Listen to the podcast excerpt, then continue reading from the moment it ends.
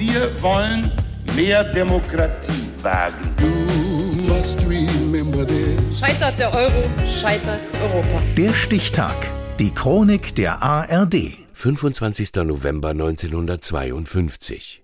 Heute vor 70 Jahren wurde in Bonn die Bundeszentrale für Heimatdienst gegründet, später umbenannt in die heutige Bundeszentrale für politische Bildung. Reinhard Bartusch. Ein zweites Mal müssen die Deutschen die Demokratie erlernen. Die erste Chance in der Weimarer Republik haben sie ja gründlich vermasselt. Helfen soll die Bundeszentrale für Heimatdienst. Der Name ist eine Anleihe an eine ähnliche Institution schon aus Weimarer Zeiten. Die Aufgabe, den demokratischen und den europäischen Gedanken im deutschen Volke zu festigen und zu verbreiten.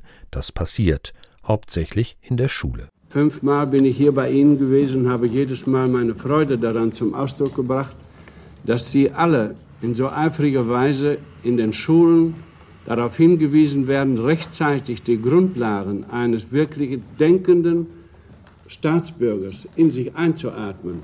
Lob von Bundespräsident Heinrich Lübke 1965 für die Sieger eines Schulwettbewerbs der Bundeszentrale für politische Bildung so heißt sie da seit zwei Jahren, kurz BPB.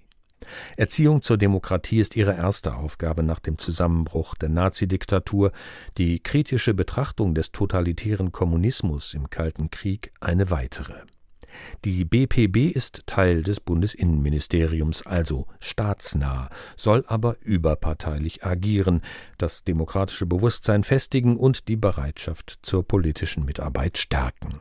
Erreicht werden auf jeden Fall Schülerinnen und Schüler der gymnasialen Oberstufe, aber kritisiert BPB-Präsident Thomas Krüger 2010 im Interview mit dem Deutschlandradio. Politik äh, oder Sozialkunde äh, wird sehr oft von Vertretungslehrern äh, unterrichtet. Es ist ein Stiefkind geworden in der Schule. Das bedauere ich sehr. Und selbst in bildungsnahen Schichten lässt sich folgendes Phänomen beobachten. Es gibt aber in, in unserem Land viele Leute, die lesen nicht mehr. Die lesen kein Buch mehr, keine Zeitschrift oder Zeitung mehr. Die lesen gar nicht. Und da sind sozusagen ganz andere Strategien vonnöten. Zum Beispiel ein Comic, der bereits Kinder an die Funktionsweise einer Demokratie heranführt. In Hani-Sauland müssen sich Hasen, Nilpferde und Wildschweine auf ein friedliches, demokratisches Zusammenleben einigen. Die BPB bietet Apps an, die Grundgesetz-App zum Beispiel, Podcasts und Videos. Ein Dokumentarfilm über die Wäscherinnenausbildung in der DDR von 1971 ist da zu sehen, einerseits. Sortieren, zeichnen, waschen, bügeln, mangeln, packen. An die 180 Lehrlinge, alles in allem. Andererseits ein Hip-Hop-Video von Eco Fresh zum Fall der Mauer. Mein Sohn, die Mauer ist gefallen. Das hat im Fernsehen Tausenden gefallen. Und viel, viel mehr als das. Computerspiele, Tipps, Spickzettel und natürlich die gedruckten Klassiker. Informationen zur politischen Bildung. Vier Hefte pro Jahr, dazu Bücher und DVDs. Das meiste kostenlos.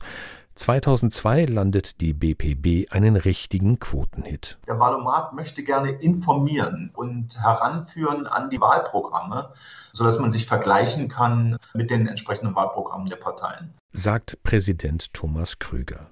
21,3 Millionen Mal wurde der Wahlomat genutzt bei der letzten Bundestagswahl 2021.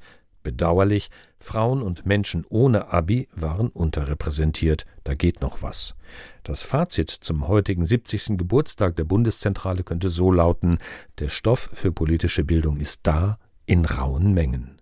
Er wartet geduldig unter bpb.de. Der Stichtag. Die Chronik von ARD und Deutschlandfunk Kultur. Produziert von Radio Bremen.